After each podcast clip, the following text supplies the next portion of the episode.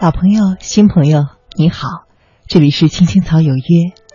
今天是二零一六年的六月十五号，星期三，现在是晚上十点零一分四十秒。我是楚笑，此刻我在北京中央人民广播电台五层的直播间，跨越千里，和你相伴。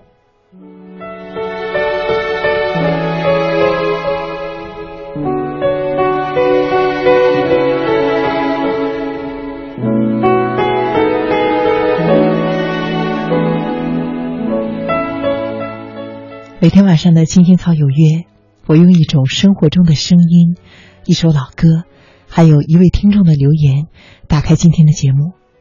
那么今天这段声音会是什么呢？一起来听。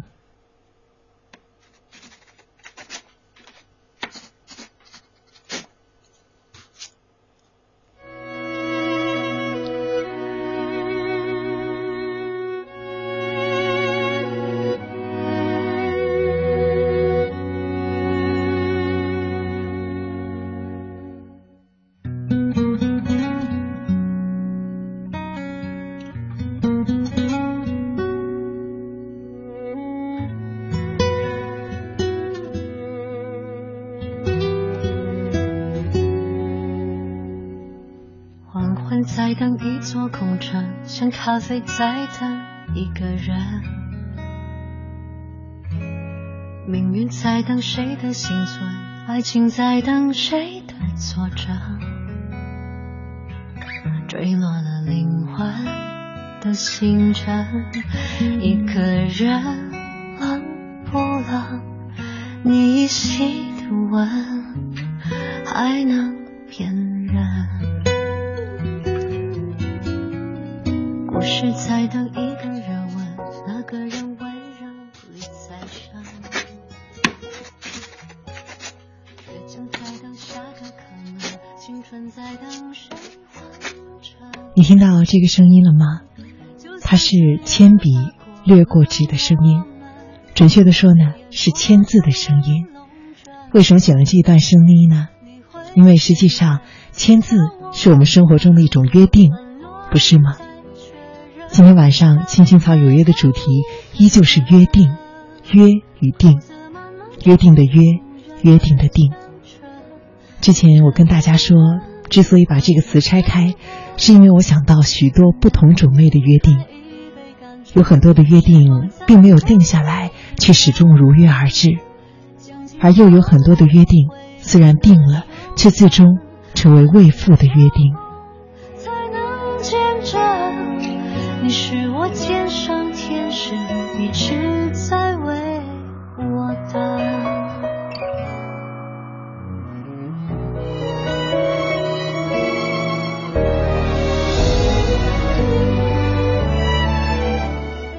而这首歌呢，是周慧敏的《咖啡在等一个人》。这首歌首先也是和今天的主题有关，因为今天约与定的主题呢是。没有勇气的约定，不敢的约定，为什么我们会害怕等待，害怕承诺呢？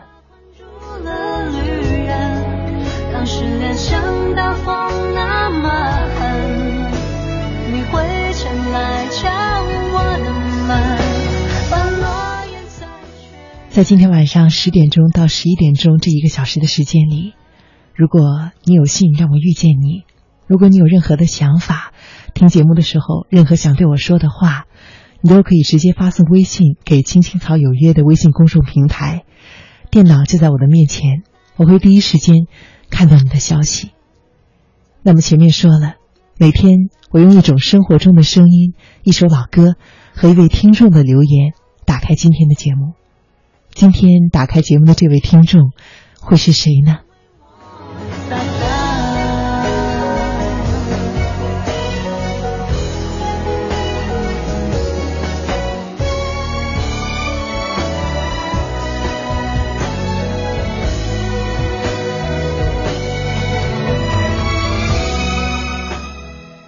这位听众，他是一位律师，他的名字呢叫做圆圆。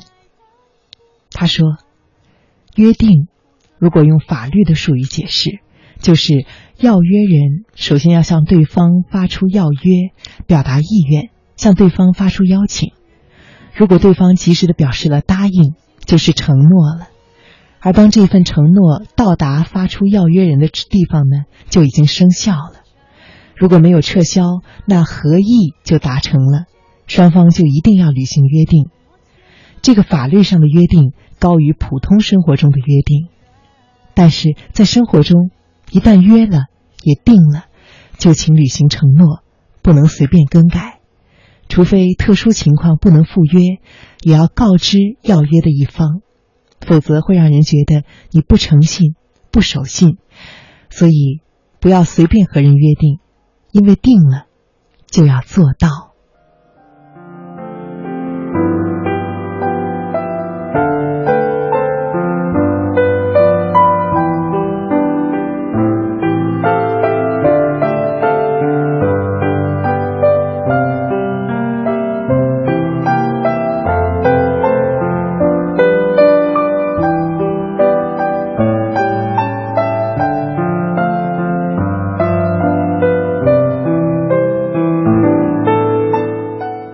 很喜欢看到他这么专业的来自于法律方面对于约定的解释。这个解释虽然看起来比我们生活中的约定要严肃一些，但是它的本质意义好像是一样的，都是双方达成的一种承诺，都是双方如约而至的一种行为。我在今天的微信公众平台上看到，九点二十五分的时候，宁府三少发来一条消息说：“青青草有约。”定点守候，谢谢每晚的陪伴，也谢谢你陪伴着我。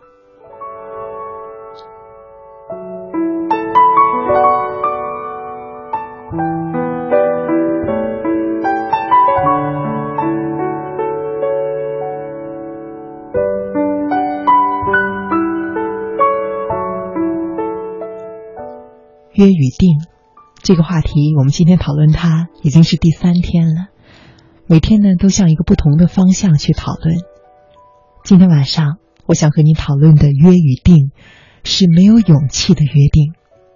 在今天的微信公众推送中，我写了一句话：为什么我们会害怕承诺呢？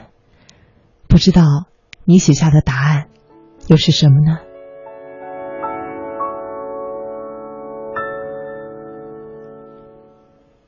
今天节目中，我想和你分享的第一篇文章，是一篇我非常喜欢的，因为它的长度稍微有一点长，我又不想把它分成两段来念，所以想在一开始就读出这篇文章。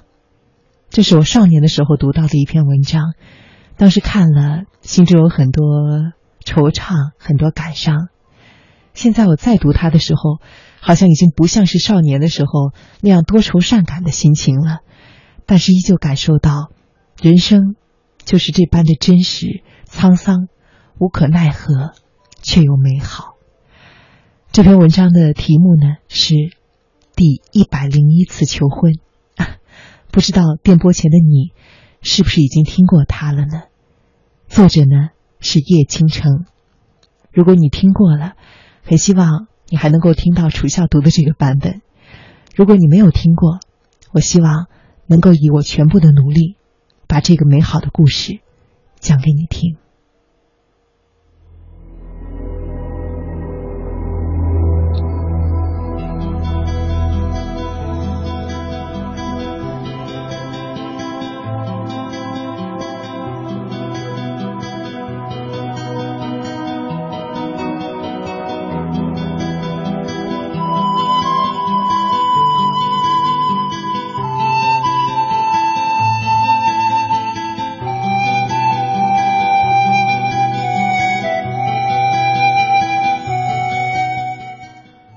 第一次向朱颜求婚那年，她只有十八岁。她是董太婆的外孙女，来外婆家过暑假。我家和董家毗邻而居，我是家中老三。哥哥们去游泳，不肯带我，我追到门口哇哇大哭。他在隔壁听见了，就过来问：“小弟，你哭什么呢？”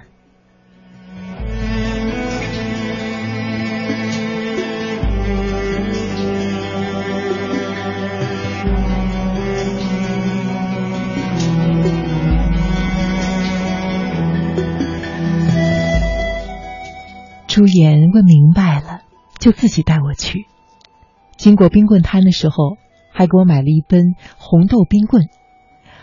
我问他为什么叫做朱颜，他就说给我听：“雕栏玉砌应犹在，只是朱颜改。”他只说了一遍，我就记住了，并且永远不会忘记。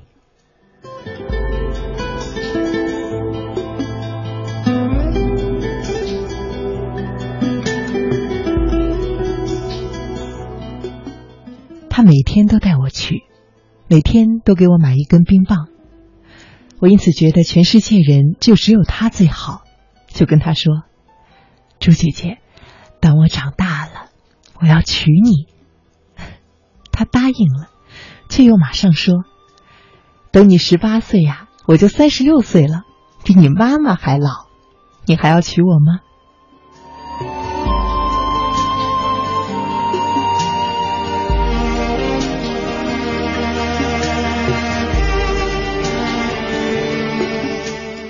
我想了一个晚上，才终于做出回答：愿意。大清早我就兴冲冲的想往外跑，妈呵斥我说：“去找谁呢？朱姐姐已经去北京念大学了。”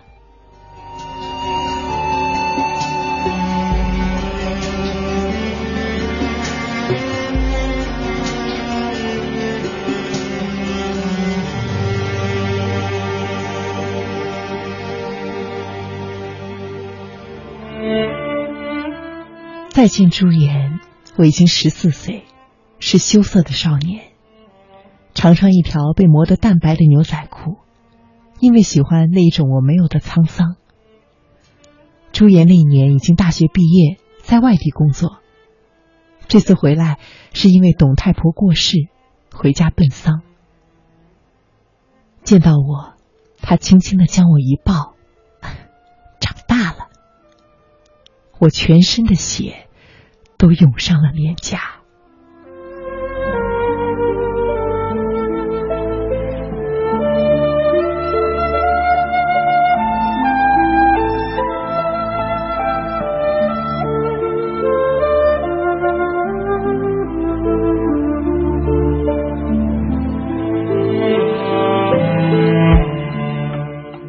我去参加丧礼，他向我恍惚的笑。好像没有看见我，我便在他的身边站定。在人们为董太婆盖上白布的时候，我忽然觉得肩上的重量。侧过头，是朱颜趴在我肩上哭了。隔着衣服，我分明的感受到他眼泪的重量，应该是冰凉的吧，却好像是竹油一样的滚烫，一滴滴打在我身上。竟是疼的，我很想为他拭泪。第一次那样强烈的感受到身为男人的骄傲和力量，以及他女人的柔弱。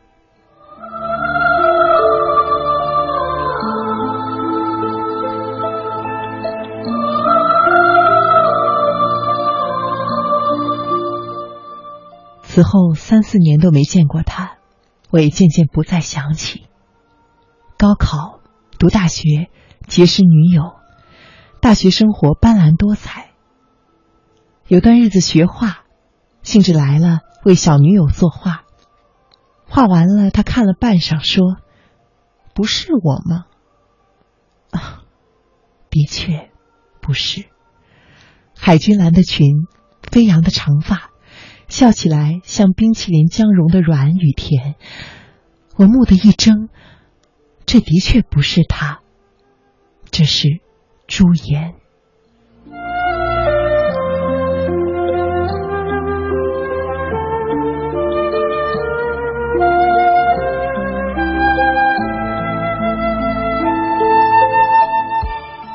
好像刹那间懂得了自己少年的心情。明明是刚刚相识，难道就已经是永别吗？此夜经转。我听到自己的声音，我不甘心，写写思思用了半本信纸，因为不知道该叫他什么，最后我到底大义凛然的在抬头写上“朱颜”，连名带姓，像叫校园里亲密的女生。我想，我已经十八岁了，算得上是成年人了，该有资格和他平起平坐了吧。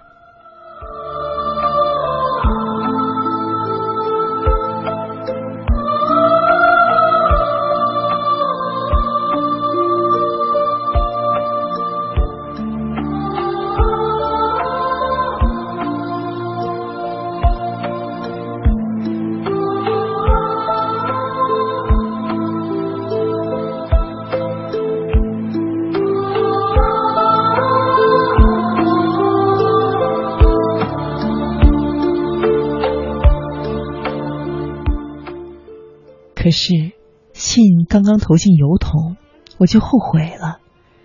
他有什么记住我的理由呢？虽然这样，我依然是每天两遍的看信箱。不久放了寒假，大年初一，大雪铺天盖地，街上几无行人，我却冒雪去了学校。一看到信，我的心就狂跳起来。除了朱颜。还有谁当得起这样妩媚的字呢？抬头一句“小弟”，亲切而遥远，仿佛他在久远的童年喊我，而我与他其实已经是长相识了。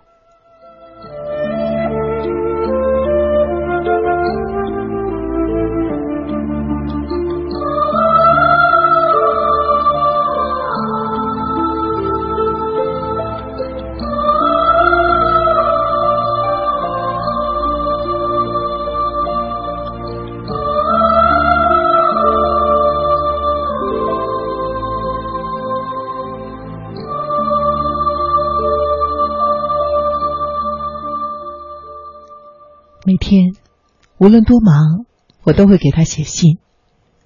不是求他帮忙，也不是叫他替我排忧解难，只是我要告诉他，好像是说给自己听，好像他的胸中跳动的是我的另外一颗心。我也喜欢在灯下一页页的翻他的信、信纸、便条、资料纸，那些纸的背面。是他的随意，也是他的平常心。可是，都是一样的。抬头的小弟，字里行间的云淡风轻，说不出的体贴入微。他的细腻的字和我粗重的笔记一道放着，截然不同，却又分明，紧密相连。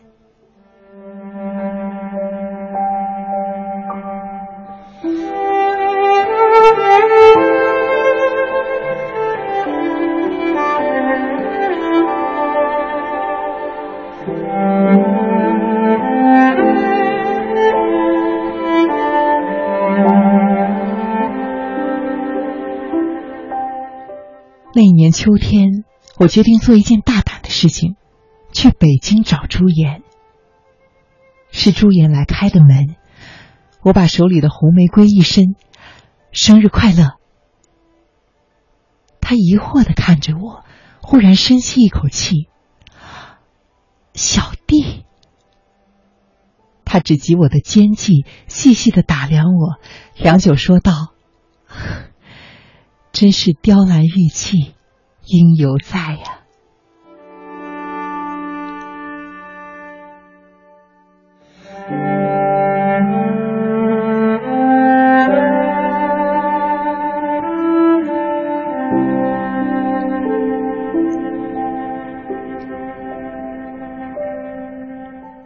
但是，朱颜并没有改，笑容依然。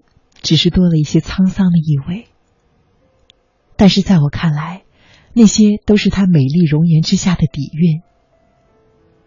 坐在她的宿舍里，捧着她给我倒的冰水，忽然觉得一年以来纷纷扰扰的心定了下来。那一年，我十九岁，朱颜二十八岁。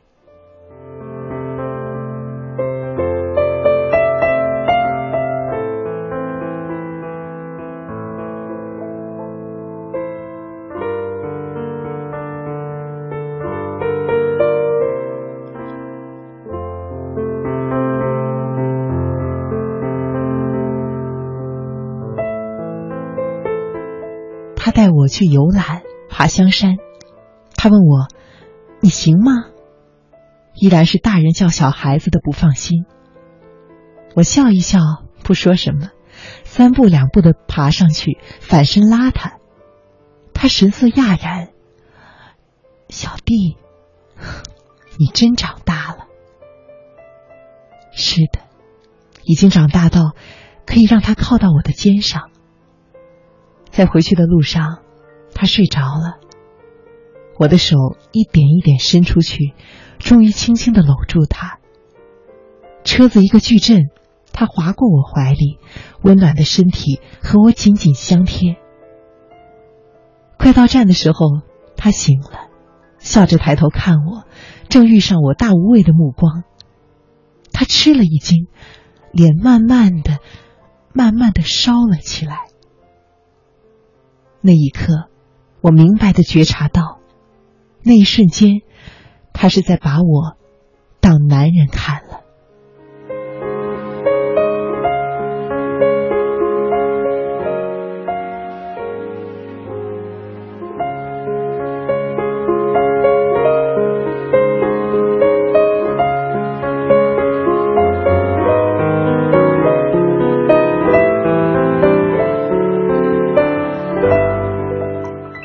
时间飞跃啊，转眼假期就过完了。临别的晚上，他帮我清理东西。我想问一些重要的话，却没有勇气。终于，我问：“朱颜，你喜欢我吗？”他温和的说：“ 像你这么优秀的男孩，谁会不喜欢呢？”他终于对我说了喜欢。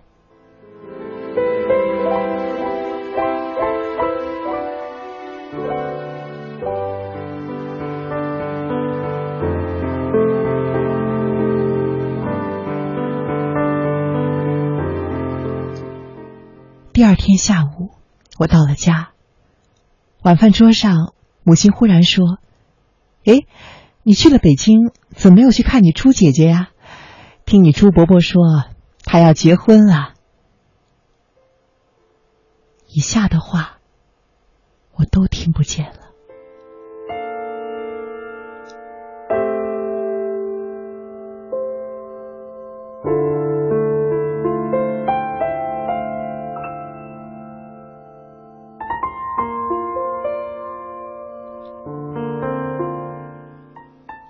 他的门。可以看见他正坐在窗边。那一晚上有大而圆的月亮，月光下他微微忧伤的面容，仿佛若有所思。他所想的东西，我无从知道。可是那时我那样强烈的感觉到，我和他之间时间的天堑。他是成年人，而我还是孩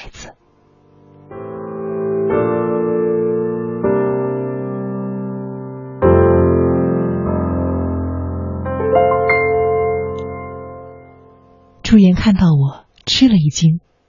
咦，你没回去，还是又来了？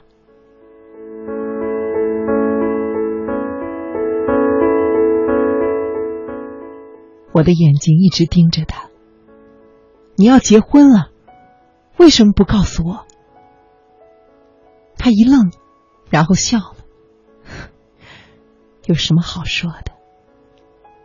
我忽然大声的说：“可是，可是，你说过你喜欢我的。”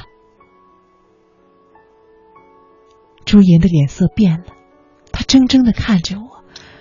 我在他膝前跪了下去。“你爱那个人吗？”他缓缓的摇头说：“这种年代，这种年纪，说爱不爱，实在是很可笑的。既然你不爱他。”那么给我时间，给我三年时间，三年以后我就毕业了，我就可以娶你了。我的声音突然哽住了。我喜欢你。朱颜勉强张嘴，似乎想笑，可是忽然之间，泪水倾泻而下。我还一直以为是我的错觉，原来是真的。可是我哪有时间给你呢？我已经二十八了，三年之后就三十一岁了，我怎么能够拿我的幸福来赌一个少年的诺言呢？小弟，回去吧。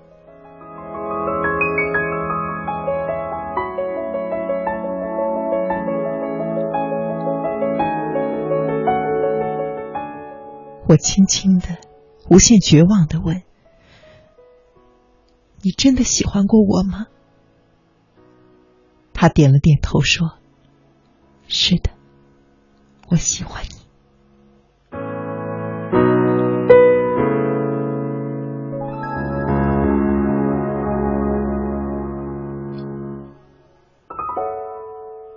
又过了四年，我已经二十三岁，年纪渐长。他三十二岁，眼角出生皱纹，然而风韵更胜当年。有一天，在公共汽车上，我们偶然的相遇了。我知道他离了婚，又调回本市。他给我留了电话号码，我们从此便淡淡的来往着。走在街上，喜欢在橱窗里看我们的侧影。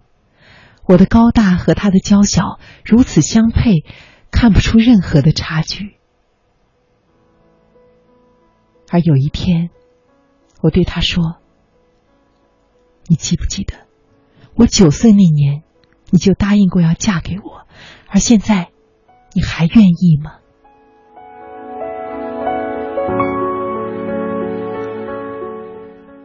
我开始每天给他送花，大束大束的红玫瑰，上面只有简简单单的一句话：“嫁给我。”朱颜却始终避而不见。我送到九十八束后，他终于约我出来见面。开头说：“我已经决定要嫁给一个五十岁的丧偶男人了。”我的心整个沉了下去。我说：“为什么从九岁那年开始，我为你求了一百次婚，你还是不能够被我感动呢？”他沉默的说：“不是因为我不能被感动，而是因为……”我已经感动了。有段时间，我真的想这样嫁给你也好，但是，小弟，我输不起。这篇文章看来上半时段还是要留到下面读了。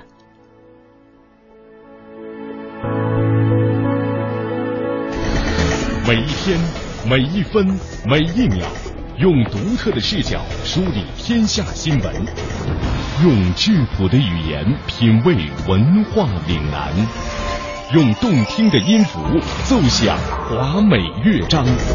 听新闻，品文化。这里是 FM 八十七点八，一零四点九 AM 一二一五，中央人民广播电台华夏之声。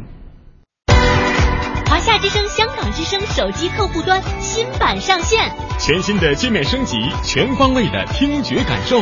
这里有最新的港澳新闻，在线点播收听，精品节目欣赏，还有主持人个性化的呈现。华夏之声、香港之声手机客户端，打造新媒体的完美体验。登录各大手机应用商店，搜索“华夏之声”或“香港之声”，就可以免费下载。白雪公主在森林里拼命的跑啊跑啊，终于摆脱了王后的追兵。哎呀，好累呀，先歇会儿。来人呐，来人呐！啊，小白兔，你怎么了？白雪公主，快帮我救救小熊啊！他刚刚吃了几个蘑菇，不一会儿就头晕肚子疼，嗯，怎么办呢？啊，一定是毒蘑菇，快给他喂点温开水，刺激一下他的咽喉，让他吐出来。中毒了？这些蘑菇看上去很普通呀。夏天正是野生蘑菇大量生长的时候，这里边可混着好多毒蘑菇呢，很难分辨，可得小心。啊，哎呀它吐个不停，会不会脱水呀？我们得尽快弄一杯糖盐水给小熊喝。哪有盐和糖啊？咱们去小矮人家吧，离这不远，森林医生也在那。好带上毒蘑菇方便医生开解药。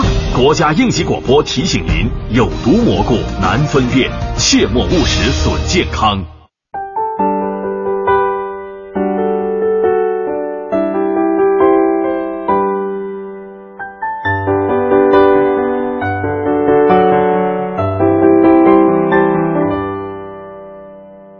从什么都没有的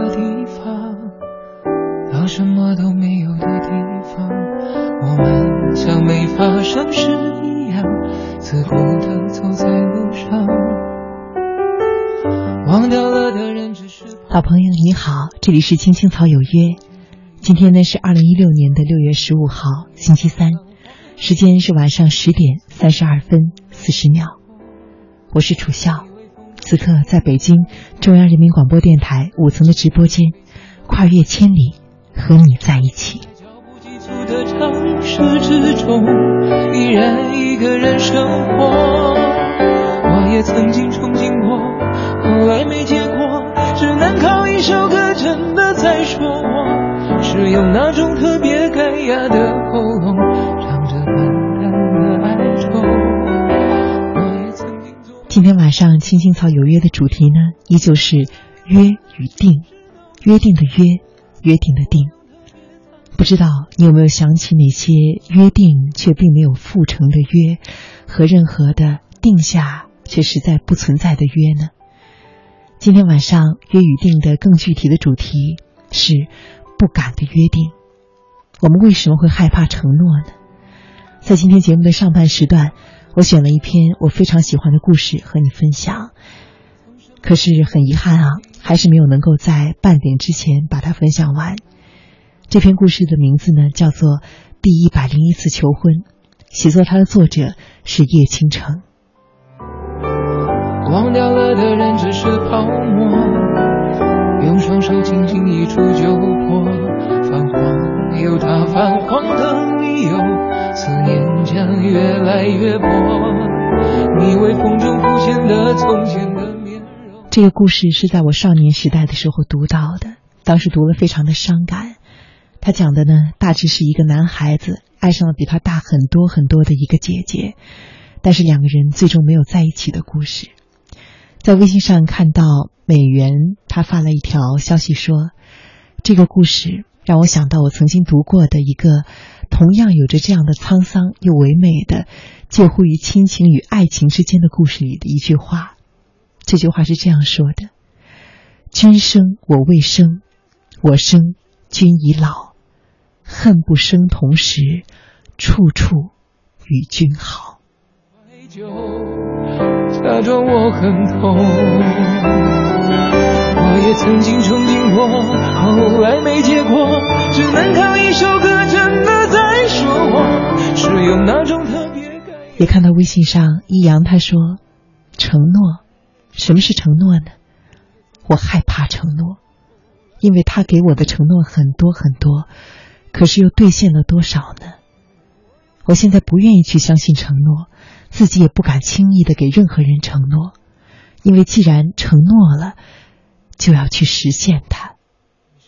真的很怀旧，而且也很痛。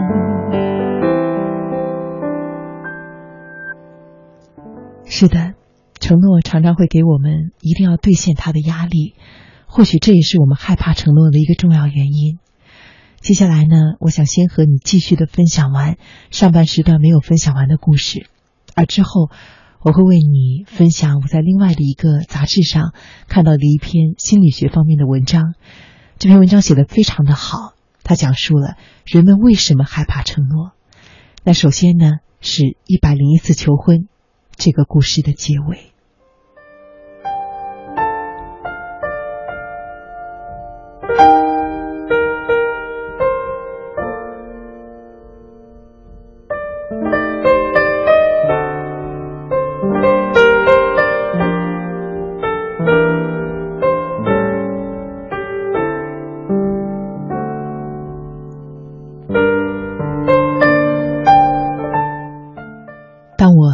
九十八束玫瑰花的时候，朱颜终于约我出来见面，开口对我说：“我已经决定要嫁给一个五十岁的丧偶男人了。”我的整个心都沉了下去。我说：“为什么从九岁那年开始，我为你求了一百次婚，你还是不能够被我感动呢？”他说：“不是因为我不能够被感动。”而是因为我已经感动了。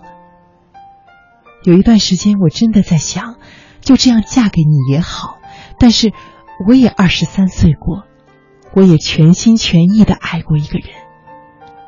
我相信你的情谊，可是，到你三十二岁的时候，一切也许都会改变，而到那个时候，我就真的老了。对不起，小弟，我输不起。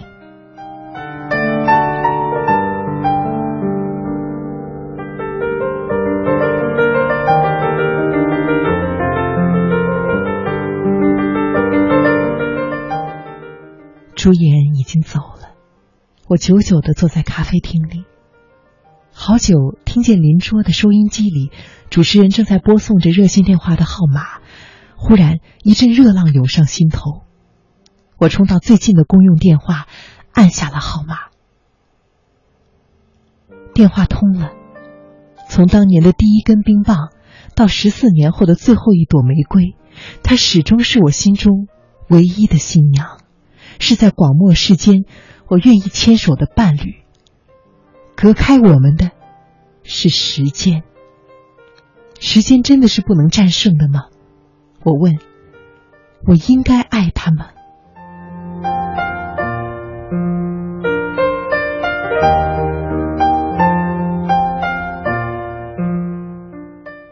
放下电话。我立刻去了隔壁的音响商店买收音机，颤抖的调整频道，屏息，仿佛在等候上帝的裁判。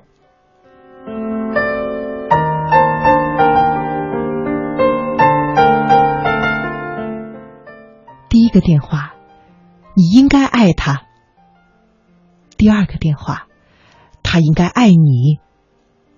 好像全世界的电话都为这个频道响起。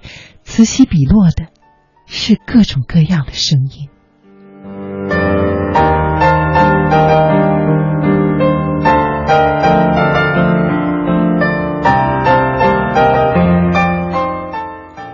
又听到一个电话里说：“时间不是理由，有理由的还叫什么爱情啊？人生本来就是一场大赌，做个负责的好男人，让他敢于下注，让他赢。”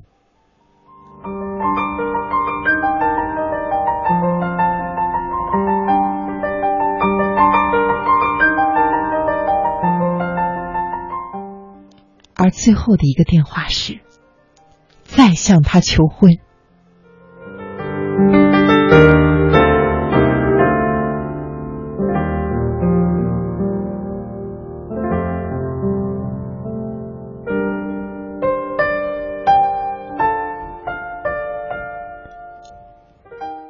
这时，我已经站在朱颜的门口。收音机的声音是从他的房里传出来的。传出来的还有他的啜泣声，而我举起手中的玫瑰，敲门，准备我的第一百零一次求婚。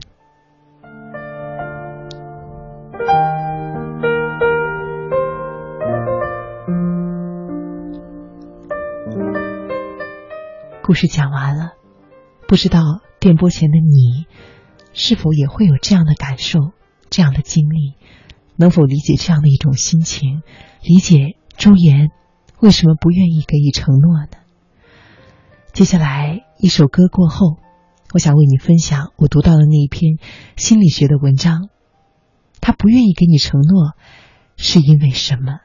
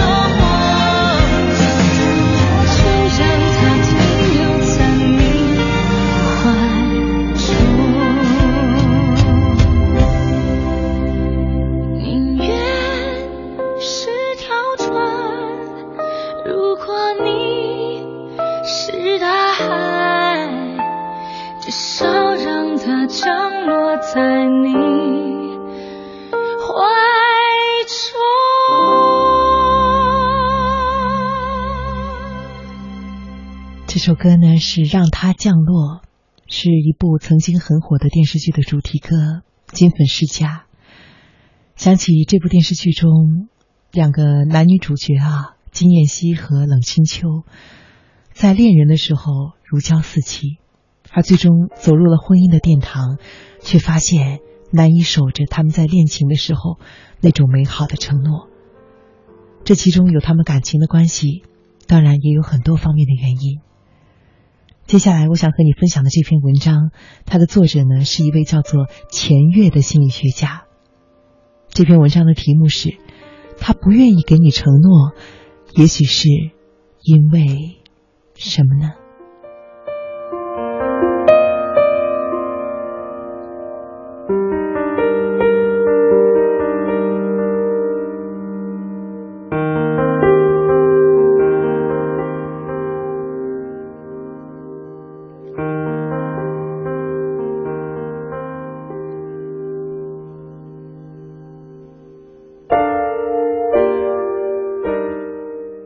有一句话一度在网上很火：“一切不以结婚为目的的恋爱都是耍流氓。”可见，在大部分人看来，恋爱成功与否的标准就是最终能不能够成功的步入婚姻。其实，能不能成功的结婚共度一生，并不是一个随机事件。从社会学的研究来看，总有一些恋人注定会走入婚姻。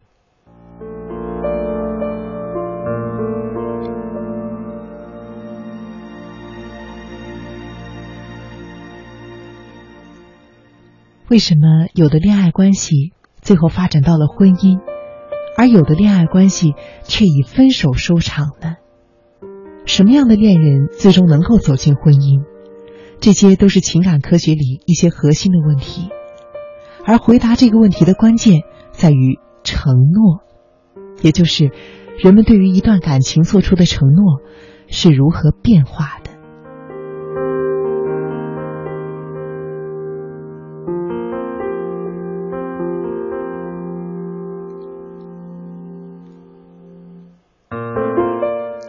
什么叫做承诺呢？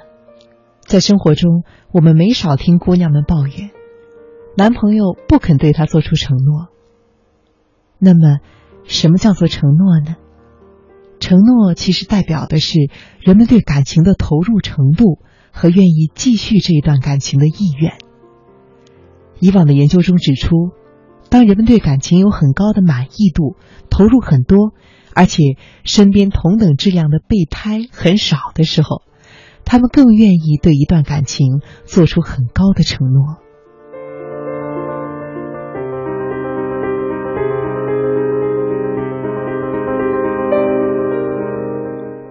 举个例子吧，当你对目前的感情很满意，同时你对这段感情这个人的身上投入了很多的时间、精力和情感。或者你环顾四周，发现遇到和目前的伴侣一样好的人的概率也很小的时候，在这种情况下，你是不是更容易认定这个人，从而对感情做出承诺呢？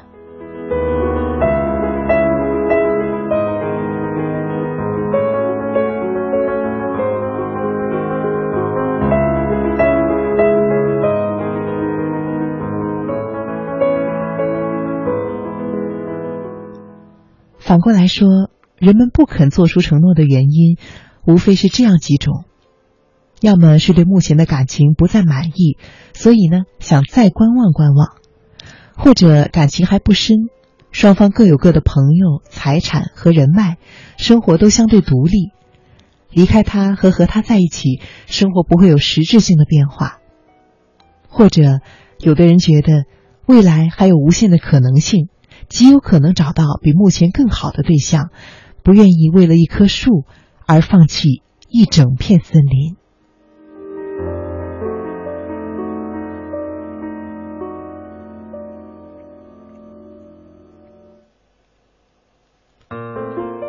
一般来说呢，承诺会有三个组成部分：第一是心理的依赖感，也就是让伴侣双方觉得联系越来越紧的爱的纽带；第二呢是对于未来的期待，也就是两个人觉得这段感情是会持续的，是有未来的；而第三呢是想要继续的意愿，也就是人们有让感情往前发展的动机。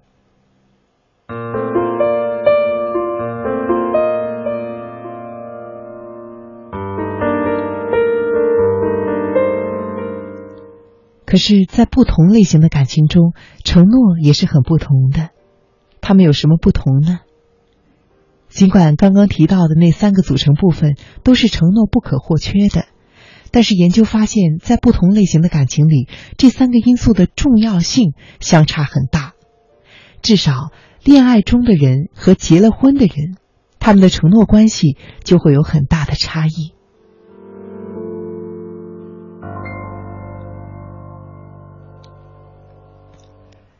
对于夫妻和恋人来说，承诺完全是两码事。因为对于夫妻而言，是否有克服困难、继续生活的决心是最重要的；而对于恋人而言，是否对两个人共同的未来有所规划和期待，则是最重要的。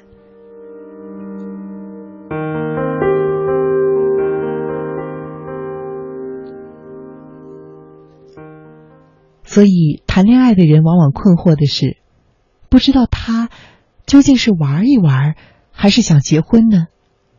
或者是你到底有没有把我放在你的未来蓝图里？而结了婚的人更在意的是，到底还要不要继续过下去？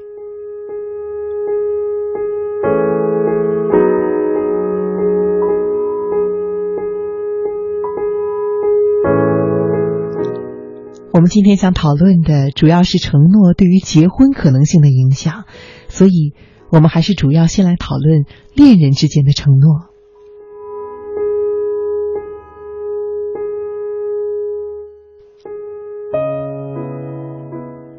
为什么恋人会承诺结婚呢？正如开头所说的，不以结婚为目的的恋爱都是耍流氓。我们并不是强制每一段恋爱都必须要以结婚为目标，但是一开始是否怀着以后会结婚的这种承诺来谈恋爱，往往会对恋情最终的结局起到不小的影响。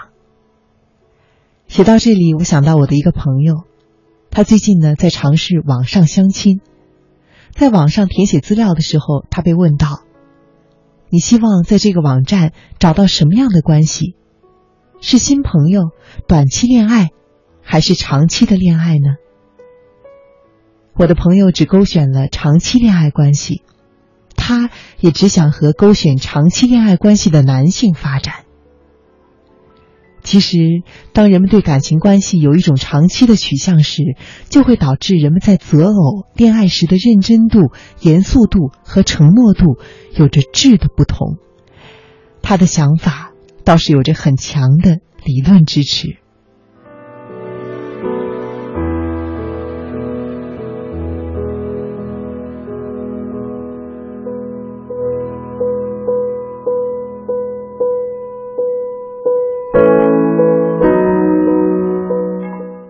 那么，以后会结婚的承诺是如何形成的呢？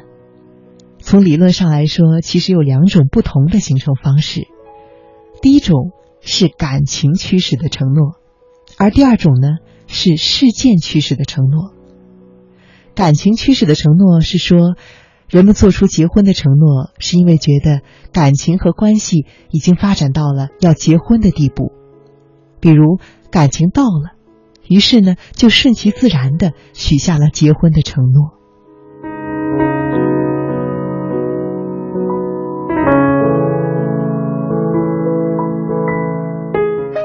而事件驱使的承诺呢，则是指一些显著的外在的突发事件，使得人们快速的做出决定，许下承诺，比如意外怀孕，或者年纪到了。研究发现，随着时间的流逝，相比于事件承诺而许下的承诺，感情驱使的承诺对于感情的满意度更高，而且对于我到底该不该继续对这段感情投入更多，会有更少的犹豫和迟疑。同时，感情驱使而许下承诺的人，也更少会因为情绪爱好、三观不合而和伴侣发生争执和冲突。所以，我们可以看到，简单的“承诺”两个字，其实包含着很复杂的含义。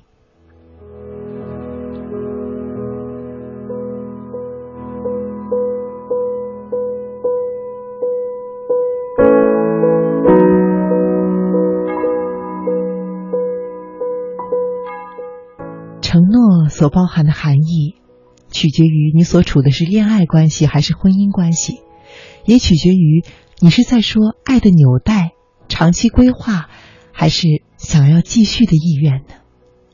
当然，也取决于你看重承诺，是因为感情发展到了做出承诺的地步，还是意外事件的发生让你迫切的想要一个承诺当做定心丸呢？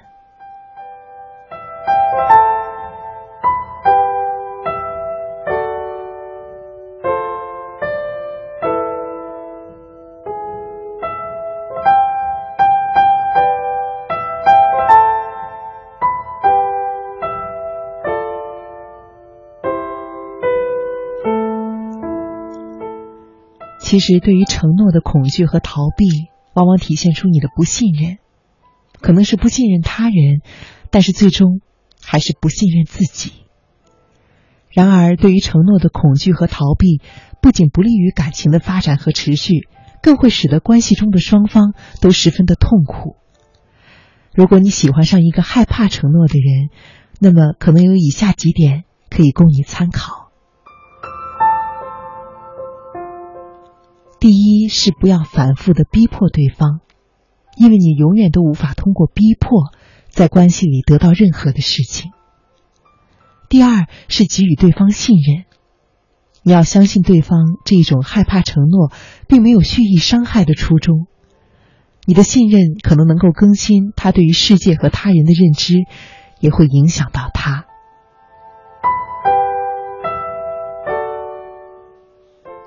第三是不要过度反应。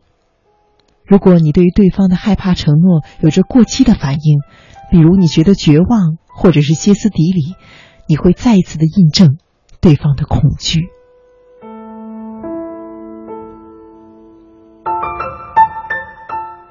而第四呢，你可能要权衡一下，这样的他是不是你能够接受的？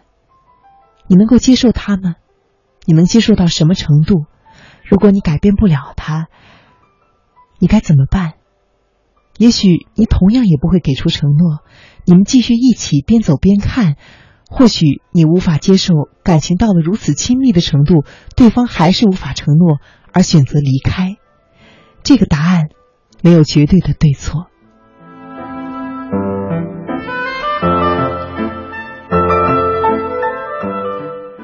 害怕承诺并不可怕。你可以想一想，自己为什么想要承诺，想要什么样的承诺？这或许也是我们反思目前感情关系的一次绝佳的机会。希望这篇文章也可以帮助到你。